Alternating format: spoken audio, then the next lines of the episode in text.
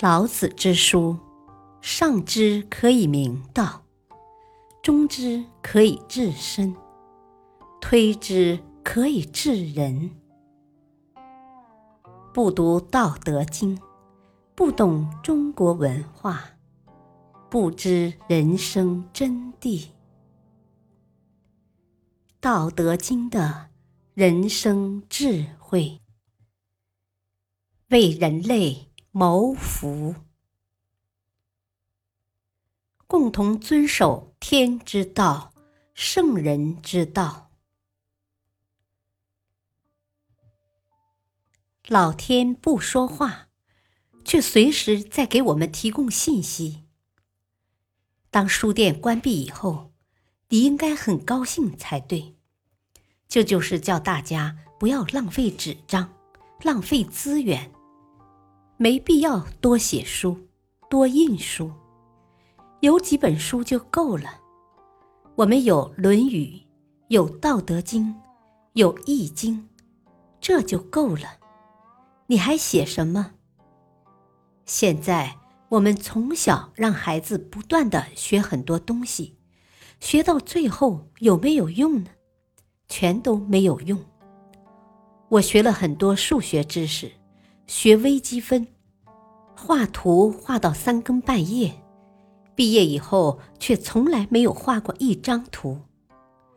所以我的老师问我：“你这一套是从哪里学来的？”意思是说他都没有教我，我怎么知道？我心里想，我都照你那套走，我就完了。所以。任何东西只要拿来当做考试用，那个东西就废掉了。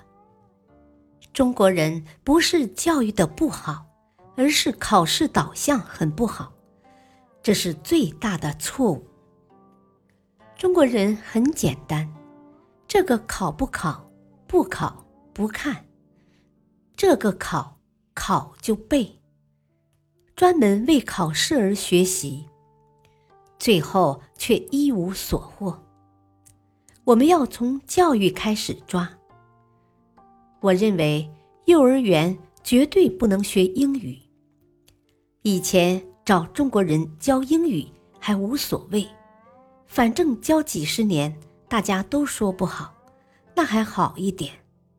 现在专门找老外来教，老外说的话基本都离不开基督教。我们教小孩子唱的歌，全都是跟基督教有关的。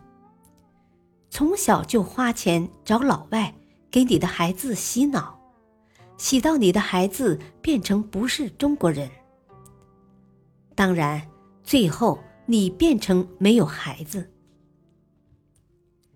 我知道很多幼儿园的老师明白这个道理，只是他们没有办法。因为来自家长的压力太大，你不教英语，我就转学。不懂的人讲话比谁都大声。其实英语晚一点学没有关系，因为语言是工具而已。我是闽南人，不会讲福州话。